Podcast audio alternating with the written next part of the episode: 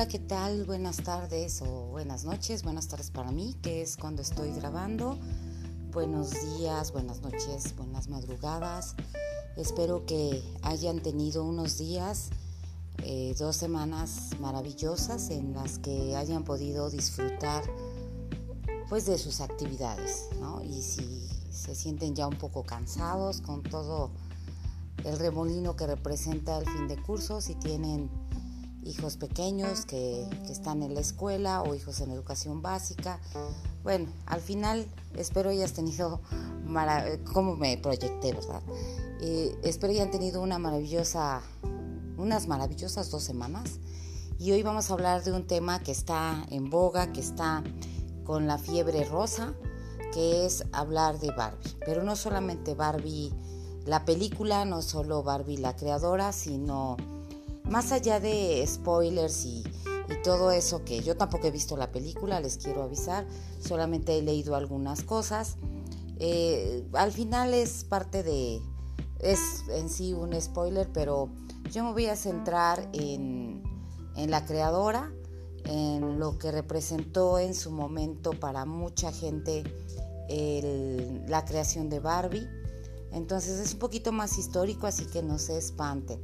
Ya cuando haya visto la película, entonces bueno, ya les contaré. Ahí trato de imaginarme, pero es distinto que nos digan, que nos comenten a que uno viva la experiencia de ver una película o cualquier otra cosa que no sea experimentado por nosotros, por nosotras.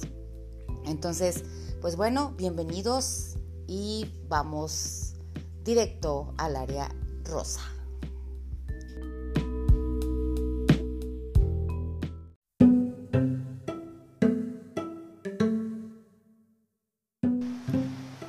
Bueno, como les decía en, el, en la introducción de este, de este episodio, que, que lo hice obviamente muy a propósito con, con esta fiebre rosa, con este tema calientito que está en este momento.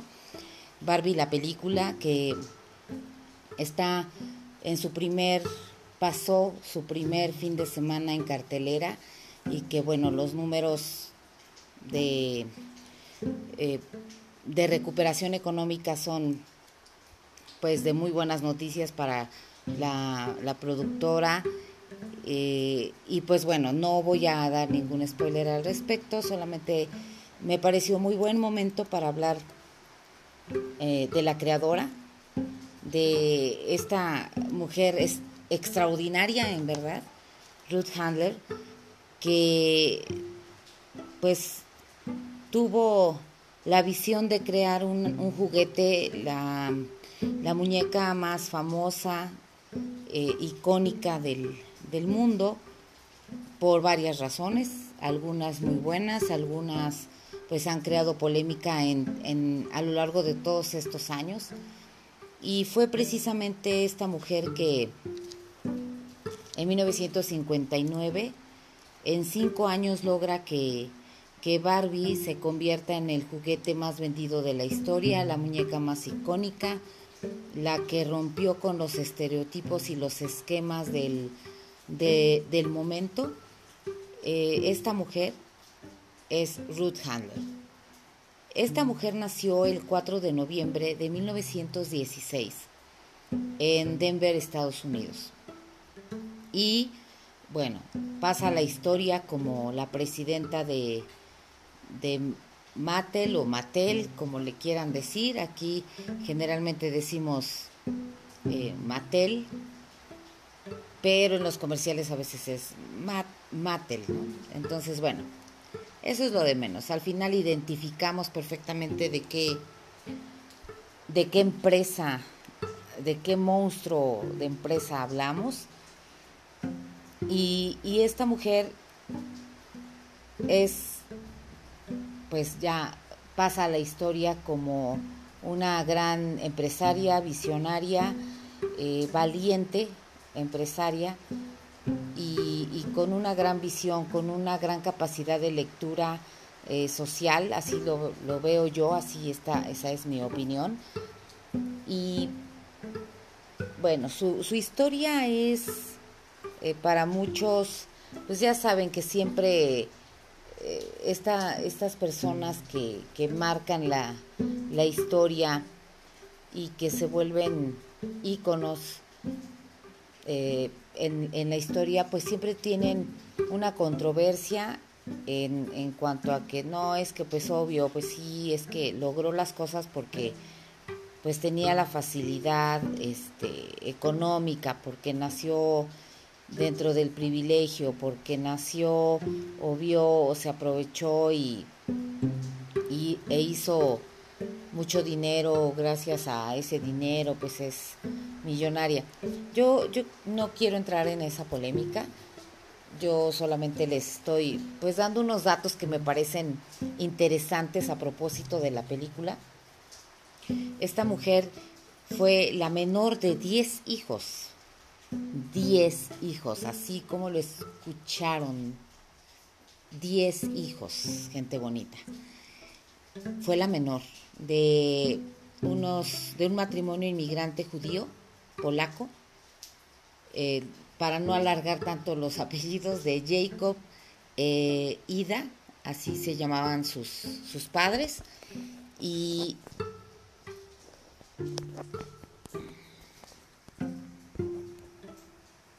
Ay, perdón, es que de repente como que desapareció la luz de mi teléfono y dije, ¿qué pasó con la grabación? Pero no, aquí estamos, aquí estamos. No, no lo voy a repetir.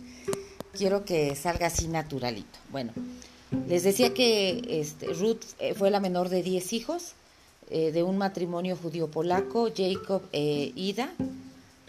Los dos, pues bueno, hicieron que estos 10 hijos transcurriera su infancia pues de manera normal dentro de lo posible, con algunas cuestiones económicas no abundantes, simplemente lo necesario.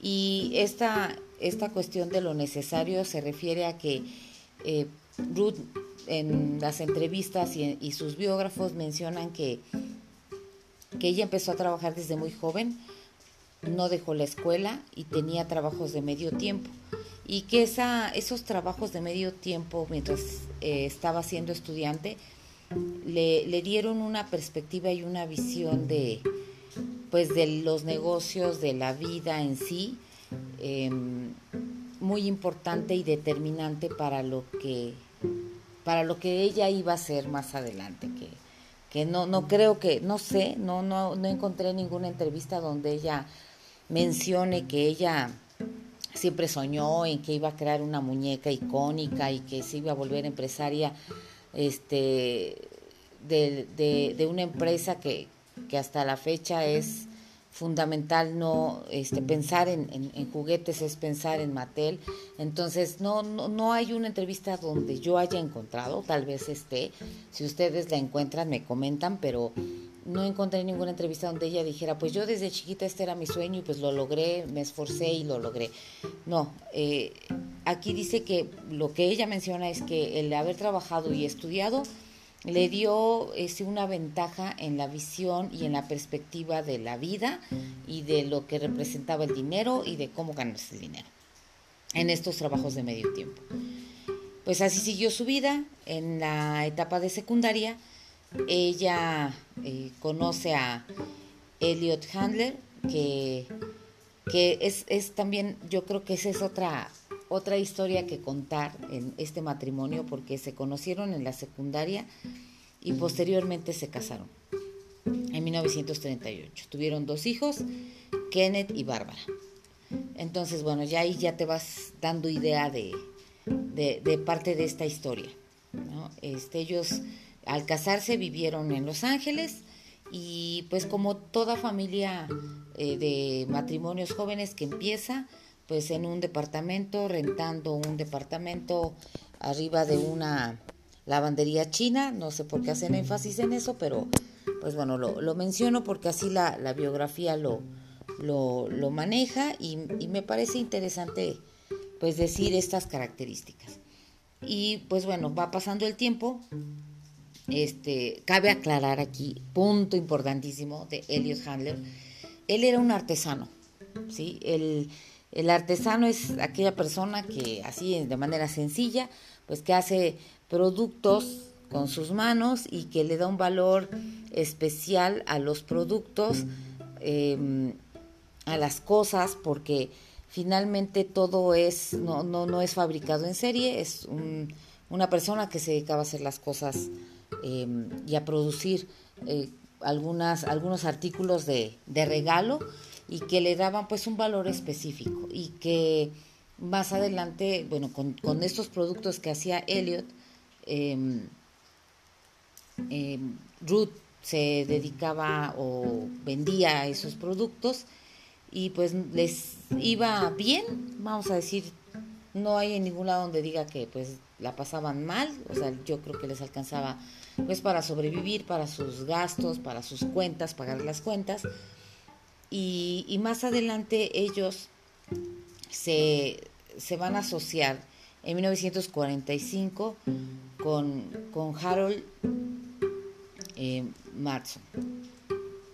¿sí? Eh, y fundan una empresa llamada Mattel, precisamente que es la combinación de, ellos dos, eh, Matt de Matson y él de Elliot. Entonces, así como sin echarle tanta mercadotecnia, es decir, a veces las cuestiones más geniales nace sin complicarnos tanto la existencia, la vida y pensar y pensar y sobrepensar. Eh, así salen algunas cosas, eh, así se crean eh, grandes conceptos, no quiere decir que si, que si te tardas mucho y le piensas, pues tampoco es que no signifique que no va a funcionar, pero yo creo que aquí ellos dijeron, pues así esta combinación para especificar que somos socios y ahí está el nombre. Entonces, esta, esta era una fábrica, este, era una fábrica de marcos de madera para, para fotografías y que con la madera que iba sobrando ellos iban fabricando casas de muñecas para darle utilidad y aprovechar eh, los residuos de madera, esos pedazos de madera chiquitos, hacían muebles, hacían casas de muñecas y que se vendían muy bien. Entonces que, que esa este, Mattel era en un inicio una fábrica este, que, que se dedicaba a vender marcos de madera, posteriormente casas de muñecas eh, y, muebles de muñeca de, esas casas y se dieron cuenta que era más rentable vender, era más, em, daba más ganancias vender casas de muñecas y muebles eh, así en chiquito, en miniatura, este, que iba rebasando las ventas de, los marcos para fotografía.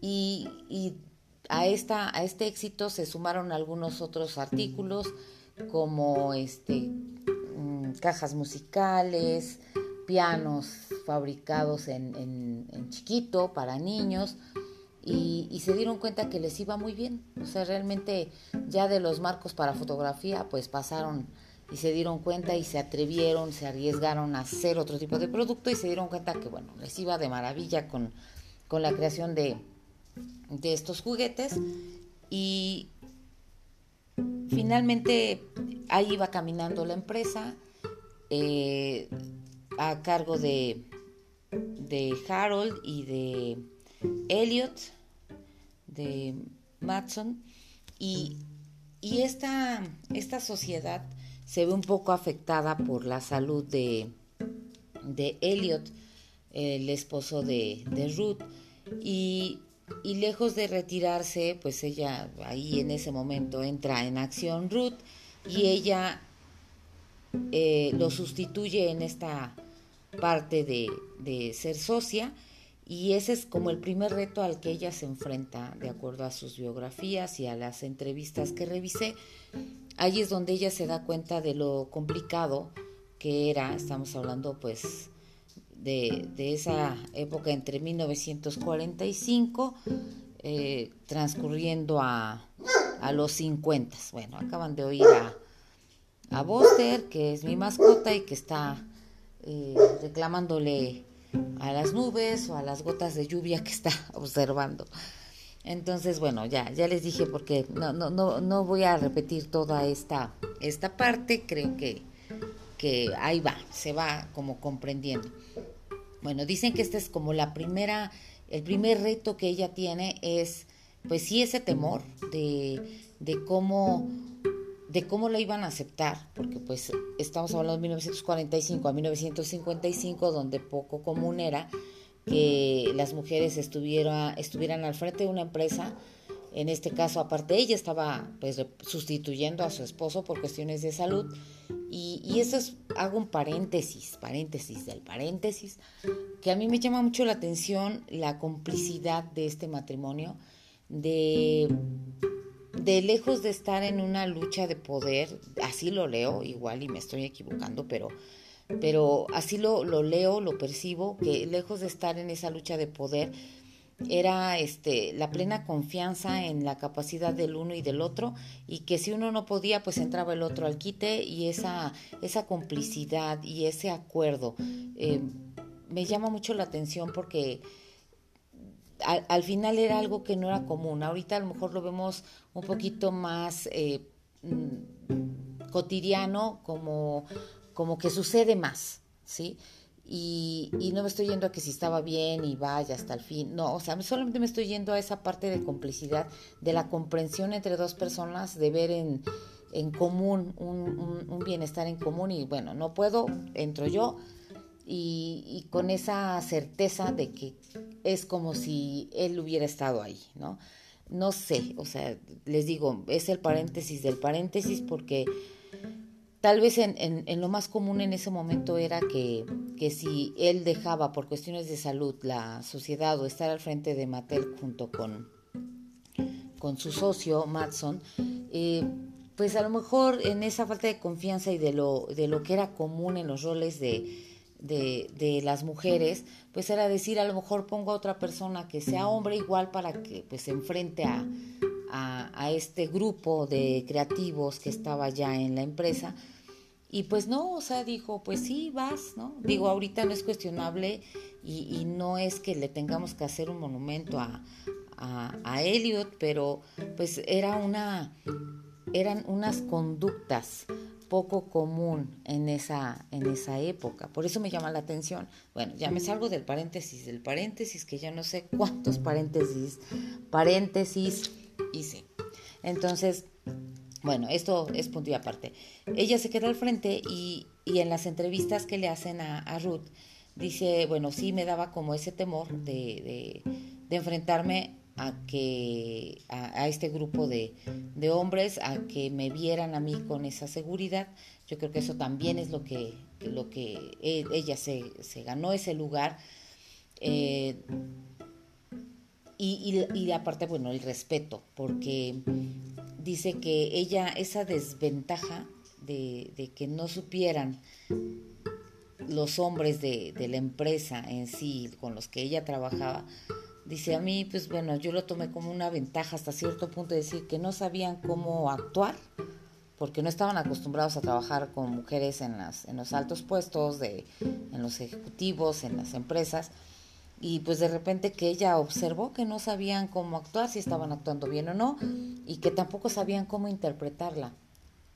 Porque pues están, están de acuerdo gente bonita que es una época donde no están pensando en, en cómo van a leerlo, no es un mundo de hombres, es un mundo donde los hombres deciden y cuando una mujer opinaba, pues era cuestionable, aunque les pareciera buena idea, el, el, que lo hubiera propuesto una mujer era cuestionable y con eso bastaba para ser revisado y revisado y revisado porque lo proponía una mujer. Entonces, eso ella lo tomó como una ventaja para poderse mover en ese ambiente que para, pues yo me lo imagino, me lo trato de imaginar, pues sí, hasta cierto punto hostil y, y, yo creo que dejó de cuestionarse en algún momento, así lo percibo. Ella empezó a dejar de cuestionarse de cómo la veían, si les parecía al 100% bien, o sea, ella actuaba con esa seguridad de poder intervenir eh, en, en, los asuntos porque aparte tenía, era socia ¿no? de, de, de, la empresa y su esposo al no poder estar por cuestiones de salud, pues ella se queda al frente. Entonces, a partir de que ella está, bueno, empiezan a tener también, digo, no, no sé específicamente si porque ella estaba con esa seguridad, pero empezaron a tener éxito con diferentes productos. El primero, de, hablando de los juguetes, una, una, este, ¿cómo se les llama estas guitarras? El ukulele, ukulele, algo así. Ay, discúlpenme, es que perdí donde anoté esto, pero bueno, que, que era de plástico. Las cajas de música, los pianos y que los comerciales, porque todo, todo lo que encierra esto de los juguetes es una gran industria, pues estaba dirigida a los papás en el entendido de que los papás eran los que compraban los juguetes para sus hijos. Entonces los comerciales no estaban dirigidos a los niños, sino a los papás, para convencerlos a ellos que tenían el, poder financiero de pagarlos. Entonces, para 1955 eh, aparece en escena el programa de, Disney eh, Mickey Mouse Club, el, club de Mickey Mouse, y, ya empezaba esa parte de la industria a voltear a ver hacia los niños, hacia ellos, a hablarles a ellos y no a los papás. Entonces, ella empieza a observar que, que, bueno, como que no funciona, que, que no funcionaba muy bien que le estuvieran hablando a los papás para comprar los juguetes. Y entonces ella compra en ese programa de, del club de Mickey Mouse la 15 minutos. Y ahí empieza, pues, ahí, de repente la polémica, ¿no? Había eh, un juguete que era, que era un arma, era así como una especie de rifle, y que pues no era tan exitoso eh, hasta ese momento. Compra los 15 minutos y empieza a anunciar los juguetes ahí, en esa parte del segmento eh, comercial de ese, de ese programa. Y pues bueno, se triplica la venta de, ese juguete de Mattel, que ya aquí todavía no estamos hablando de Barbie, no estamos, hablando solamente, recuerden, del eh, el instrumento musical, el ukelele, de el, arma, de las cajas de música, de los pianos y, ya, bueno, las ventas triplicadas. Y la otra gran virtud que, tenía Ruth era pues ser observadora, ser observadora en, algunos detalles y tomar como modelo su propia vida. En, algún momento ella tenía ya a sus hijos, a Bárbara y a este a Kenneth, ya, ya estaban en su vida y ella observó cómo jugaban sus hijos. Digo, se me hace algo eh, natural, digo, en el sentido de, de como empresaria, visionaria, pues estar observando tener en casa a dos niños, una niña y un niño, pues le daba ciertos parámetros para los juguetes, ¿no? Entonces ella observa que su hija empieza a jugar, su hija Bárbara, jugaba con muñecas de esas que no sé, eh, aquí en este caso, ustedes en su infancia, yo sí, yo sí soy de esa generación donde había de esas muñecas que venía, que eran de papel, que eran recortables y que venían así como en una hoja o tamaño oficio o, tamaño carta y traían a la muñeca así como con su con su camiseta, su, su short, su ropa interior, este, y luego al lado de la muñeca estaba todos los vestuarios que le podías poner y alrededor de la, del contorno de, la, de, la, ropa venían unos cuadritos blancos que servían para que los recortaras sin que le quitaras esos cuadritos y entonces tú podías ir cambiando a tu muñeca de ropa, de zapatos, este, a veces hasta de, pues de color de cabello y dependiendo, ¿no? Entonces era pues una manera en, que las niñas de, de 70s a, a 80s jugábamos y era pues divertido. Bueno, pues esas muñecas ya existían desde, desde, la, desde la década de los 50, entonces ella se dio cuenta que su hija prefería jugar con esas muñecas de papel en lugar de jugar pues, no dudo que haya jugado en algún momento, pero las muñecas eh, más populares eran esas muñecas, pues bebés, ¿no? Que, le daban a las, a las niñas de esa, de esa época, pues darle el rol desde esa edad para ser mamás. Y, y era lo único que había, era comprarle igual la ropita, este, pues que caminaba y que comían y y, todas esas cosas que hasta la fecha existen, ¿no? Y que en mi infancia yo recuerdo haber tenido muñecas igual así, donde pues que lloraba, que se hacía pipí, que se hacía popó, que si le dabas la papilla, que todo eso, eh, aquí en este caso, era lo único que había, ahora sí que era lo que había, ¿no? El que tuvieran que jugar e, ese rol. Y, había, en, este caso yo observo a su hija, que, que prefiere jugar con muñecas que no son bebés que son o adolescentes o que eran como, no, no tenían un rol establecido, al menos yo no recuerdo en esas muñecas que les digo que, comprábamos a veces afuera saliendo de la primaria y ahí te las vendían en la mesita donde vendían dulces y, y chacharitas, porque esas siempre han existido.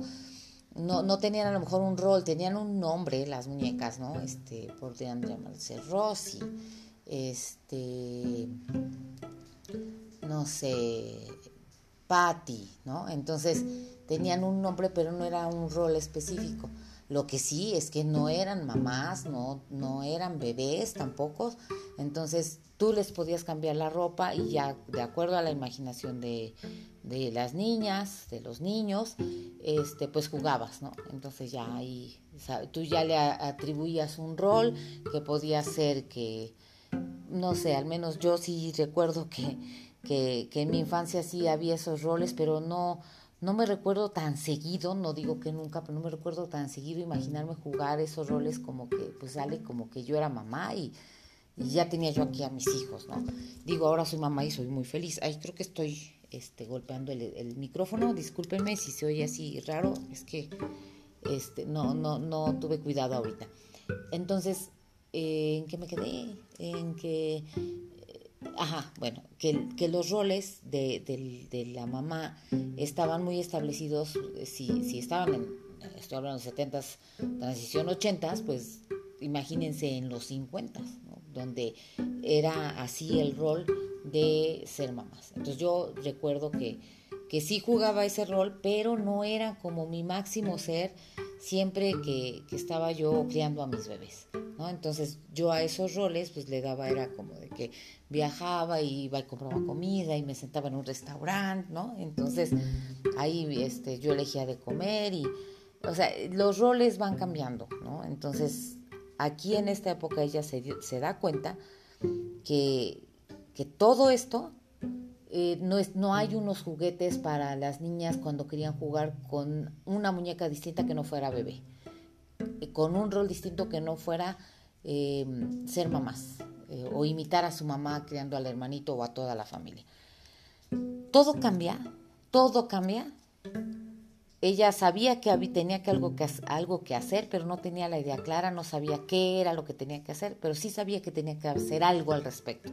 Todavía no sabía qué un viaje a Suiza les cambia la vida, o sea, hicieron un viaje familiar, este, ella, su esposo, sus hijos, y conoce allá en Suiza una muñeca, digo, tamaño poquito más pequeña, este, que, la Barbie actual que conocemos, eh, que era pues un maniquí de fabricación alemana, que no era para niños, que no era para niñas, tenía otra finalidad, era un maniquí, si había esas muñequitas, pero no eran para niñas, y era parte de unas tiras cómicas que salían en ese país.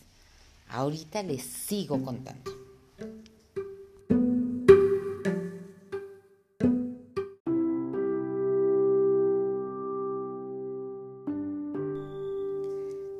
Pues gente bonita, para ir cerrando este episodio de, de Barbie, de esta muñeca que es un icono y que debido a la fiebre rosa y, a todo lo que está, la polémica que está levantando esta película y que pues Barbie ha tenido una historia de polémica a lo largo de su existencia, ya como juguete en sí, y pues bueno, después de este viaje a Suiza, donde conocen a, esta muñeca de 27 centímetros en Suiza, una muñequita de, fabricación alemana, la cual eh, pues Ruth se da cuenta que es lo que ella había estado como eh, imaginando y lo ve materializado en esta primera, en esta primera muñeca de 27 centímetros, solamente que no era para niños que pues bueno, tenía un busto pronunciado, unas curvas pronunciadas y, compró la, muñequita y se la llevó a Estados Unidos. Esta muñequita, insisto, pues bueno, era, no era para niños ni para niñas, ajá, entonces, pero ella se empieza como con esa primera eh, materialización de su idea. Eh, ella con la idea de hacerle algunas modificaciones eh, se lo lleva, se la lleva a la, juguetería. Su esposo que estaba pues un poco escéptico pues la apoyó a pesar de, de la pues de las dudas que le creaba el que pudiera funcionar esta muñeca. Es lo que les decía de este matrimonio que me llama muchísimo la atención. Que eh, a lo mejor tenía dudas, a lo mejor no creía del todo, sin embargo la apoyó y qué bueno que la apoyó porque este, no le hicieron básicamente las modificaciones, el rostro de la primera Barbie con el traje de baño a rayas, con el cabello recogido y rubio, que dista mucho el parecido del rostro de, esta, de la primera Barbie a, a la que conocemos.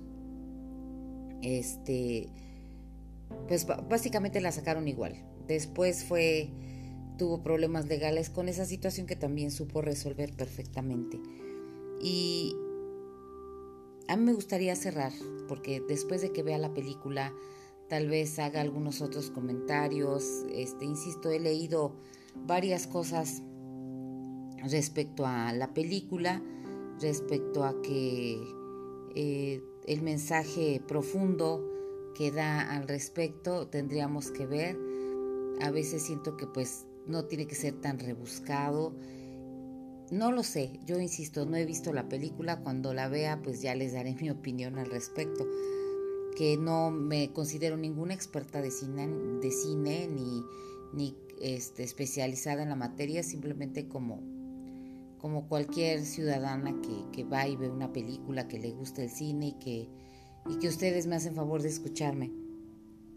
Este, Barbie fue presentada y, con esto pues voy a cerrar el, comentario eh, de, Barbie. Dice, siempre dijo Ruth eh, que su intención de, hacer Barbie fue que a través de la muñeca las niñas pudieran llegar a hacer todo aquello que, que ellas quisieran. Que por eso tenía diferentes roles, algunos, insisto, muy polémicos. Barbie siempre ha representado a una mujer que elige por sí misma. Y yo creo que la primera idea de, de, Ruth fue muy buena, rompió paradigmas de juguetes, de los roles de las mujeres.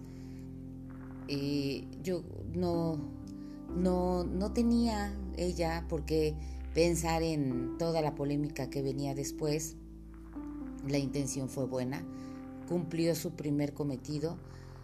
A lo largo del tiempo se va transformando nuestra ideología, nuestra forma de ver las cosas, nuestra, nuestra forma de comunicarnos y hay cosas que ya son socialmente incorrectas actualmente, ¿no? Porque pues bueno, más adelante las, las, eh, las críticas fueron pues que por qué es rubia, que, que por qué se ponía un modelo a seguir para las niñas que fuera rubia, que fuera blanca, que, que, el cuerpo, ¿no? Que, que había esa frustración en las niñas, en las mujeres de querer ser perfectas como ella, que de acuerdo a un documental en algún momento salió que las dimensiones de Barbie eran humanamente imposibles, imposible de caminar, imposible de... Y pues yo creo que la primera intención de Ruth pues no fue hacer, fue hacer un juguete, no fue hacer una representación de, de una mujer perfecta y que te tuvieras que seguir así. Fue lo que había en ese momento, fue la manera en que tuvo de representarlo. Yo siento que a veces le buscamos tantos inconvenientes a los objetos, a las ideas, que acabamos con, haciendo cosas complejas que podrían ser muy sencillas. Ya si hacemos un análisis más profundo, seguramente sí había o hay muchas cosas que, que, que corregir respecto a, los efectos que ha eh, tenido Barbie en las infancias. Pero yo creo que la primera intención de Ruth fue esa, romper los esquemas, eh, no solamente preparar, no sé, como que dentro del juego, que, las actividades lúdicas tienen un impacto importante en el cerebro eh, del ser humano, empezar a cambiar esa ideología de que las niñas pues no, no solo tenían por qué jugar a ser eh, mamás. Y aquí hay pues otra polémica incluso actual, ¿no? Que, que bueno, que dicen, no es que no, no, no hay que comprarles bebés. Yo, yo siento que al final las niñas, las que somos mujeres ahora y que fuimos niñas, en algún momento, lo hablo por mí en este caso, en algún momento sí me gustaron las muñecas de, pues, de bebé, en forma de bebé, y en otro momento a mí me gustó tener las muñecas así, yo creo que a lo mejor el mismo instinto este, me llevó a eso eh, en ese momento y, disfruté tener muñecas en forma de bebé y disfruté tener muñecas de papel para cambiarlas de ropa.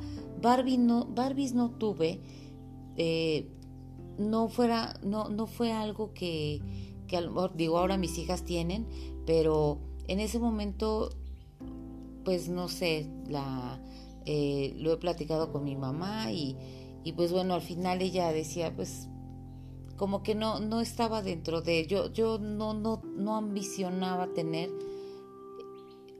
una Barbie, pero sí me gustaba los roles distintos de, ahora veo a mis hijas disfrutar de, de, las Barbies y, que ya después se fue modificando que por aquello de las críticas a las medidas, a que pues no todas las mujeres podían ser así eh, como Barbie, perfectas, exitosas y que si no lo eran entonces ya se sentían fracasadas. Yo creo que hay que hacer mucho trabajo personal para, para no basar eh, o no solamente pensar que una muñeca nos va a dar un modelo. Puede ser un modelo, pero pues también depende de todo el contexto alrededor de las personas, de cómo le digamos las cosas a, a nuestras hijas respecto a eso. No es, esto es un juguete, es un, sí es un modelo, pero no es el único. Hay otros modelos, hay otras este, formas de muñecas, ¿no? Este, salieron muñecas más adelante, este, afroamericanas con eh, capacidades diferentes. Entonces, como para tratar de abarcar y, y hacer notar y cada niña se sintiera representada en, alguna figura de esta línea, de esta marca registrada que es Barbie. Entonces yo creo que hay que, disfrutarlo. Eh, ya les daré mi humilde, y de verdad lo digo así, mi humilde y personal opinión respecto a la película. Yo creo que las intenciones son buenas, eh, más allá de, sí podemos ser muy críticos en, algunas, en algunos trabajos, pero más allá de, del color de la piel, de la forma de nuestro cuerpo, del estereotipo de belleza que nos marquen tendencias, las mujeres pues nos tenemos que, es necesario querernos, es em, disfrutarnos como somos, amar nuestro cuerpo como esté, amarnos con nuestro color de piel, amarnos y sentirnos orgullosas de nuestra fisonomía de nuestros ancestros, de nuestras ancestras, de, todo este trabajo y de evolución social, cultural y que en la ideología nos da tanto para tanto comentar. Yo les mando un saludo y espero tengan una maravillosa semana. Nos vemos, nos escuchamos muy pronto.